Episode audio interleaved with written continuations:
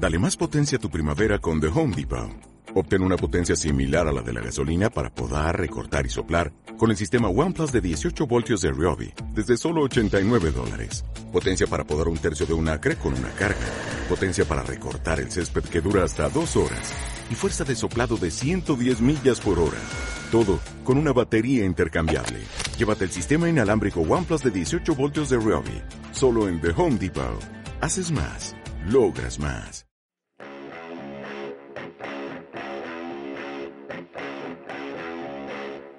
Quédate escuchando. Sigue la charla. Viene el lado B de Izquierda Podcast.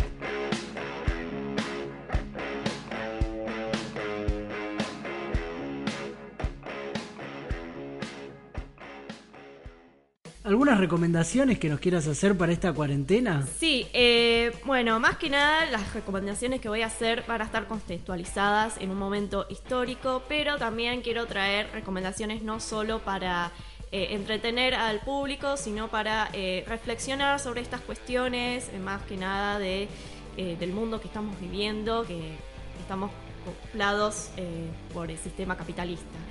Bueno, una de las películas que quiero traer en esta cuestión es la película llamada El ladrón de bicicletas, que es una película emblemática del neorrealismo italiano, que por si no lo saben eh, fue un movimiento cinematográfico que salió después de la Segunda Guerra Mundial de muchos directores como Fellini, bueno, también de Sica, que querían tratar de eh, mostrar una realidad de los pueblos italianos afectados eh, después de la guerra. Bueno, eh, la historia se trata de un trabajador que trata de ganarse la vida pegando carteles y para eso necesita una bicicleta. Bueno, en el primer día esa bicicleta se la roban y bueno, eh, toda la película va tratando de que eh, este trabajador eh, vuelva a recuperar su, su, bicicleta. La película no solo nos muestra la realidad de una Italia devastada y empobrecida por la Segunda Guerra Mundial, sino que además retrata la desesperación de los humanos en momentos donde no tienen oportunidad para sobrevivir, poniendo en cuestión su ética. También destaca la insuficiencia de las instituciones sociales para responder en estas situaciones, por ejemplo, desde la iglesia, la policía e incluso los sindicatos, eh, haciendo que estos respondan de mala gana e ignoren los problemas de lo que más lo necesitan. Lo interesante para mí de esta película es que no utilizan actores profesionales, sino eh, gente que vivían en las mismas condiciones similares, lo cual hace que la película tenga un peso interesante en los sentimientos de los personajes y sea mucho más realista. ¿De ahí viene el nombre de neorealismo? Sí, viene eso.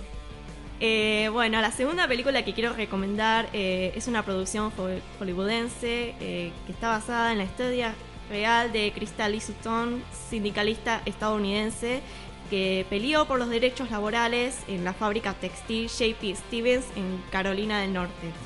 Eh, bueno, la historia eh, habla de Norman Ray, que es una trabajadora textil que trabaja con su familia y debido a las malas condiciones que presentan los trabajadores de la fábrica, un sindicalista acude hacia ellos para convencerlos de armar un comité y así reclamar por sus derechos. Norman Rey será la persona que lleve adelante esta militancia y empezará a luchar por los derechos laborales, organizando a sus compañeros de trabajo y poniéndose en contra de las medidas patronales. La película deja totalmente en claro que la organización lo puede transformar todo, no solo para despertar la conciencia de la clase obrera, sino para mantener viva la lucha de los explotados y oprimidos quienes, bueno, son los sujetos revolucionarios para tomar las riendas y cambiar las cosas.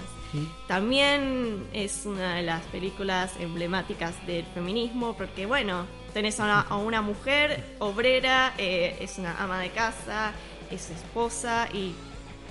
Eh, bueno, yendo, yendo a verla, la verdad, con todo lo que Sí, obvio, es, la verdad que la recomiendo muchísimo, la verdad es es genial. Eh, otra película que quiero recomendar es una. se llama Come and See, es una película soviética de género bélico, eh, una película de guerra que está contextualizada en el año 1943 durante la Segunda Guerra Mundial, bueno, cuando la Alemania nazi eh, invade Bielorrusia. Bueno, la película eh, narra la historia de un niño de 13 años que busca desesperadamente un fusil para aportarlos a los partisanos soviéticos para que estos lo acepten en sus filas para combatir a nazismo. Lo, cual el personaje va a presentar muchas situaciones eh, terribles, como bueno, la pérdida de su familia, pérdida de sus compañeros y la exterminación de su pueblo. Eh, muestra una realidad desgarradora, una fuerte realidad de los pueblos judíos siendo masacrados y dejándolos en la miseria, donde el régimen fascista limitaba a responder mediante la violencia y el genocidio, haciéndonos ver que el nazismo es la doble cara del horror, pero que obviamente a esto se lo combate.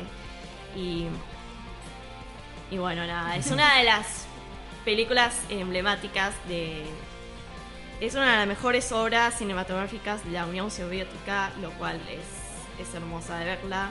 Eh, te deja como una marca psicológica, pero si tenés la paciencia para mirarlo, la verdad que lo vas a poder disfrutar.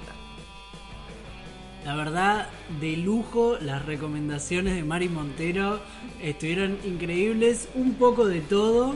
Eh, tuvimos la norteamericana, ¿no? La soviética, la italiana, neorealismo eh, del siglo XX, digamos, más de mediados del siglo XX, tuvimos eh, finales del siglo XX y tenemos siglo XXI, todo, está hermoso. Así que bueno, algunas un poquito más para abajo, otras más para arriba, depende del día. Así que a pasar la cuarentena también con las recomendaciones de Mari Montero, que puede ser que la volvamos a invitar para seguir recomendando, ¿no? Así que bueno, ya la comprometemos desde ahora. ya está, ya está, ya estoy. Ahora te hacemos firmar un contrato.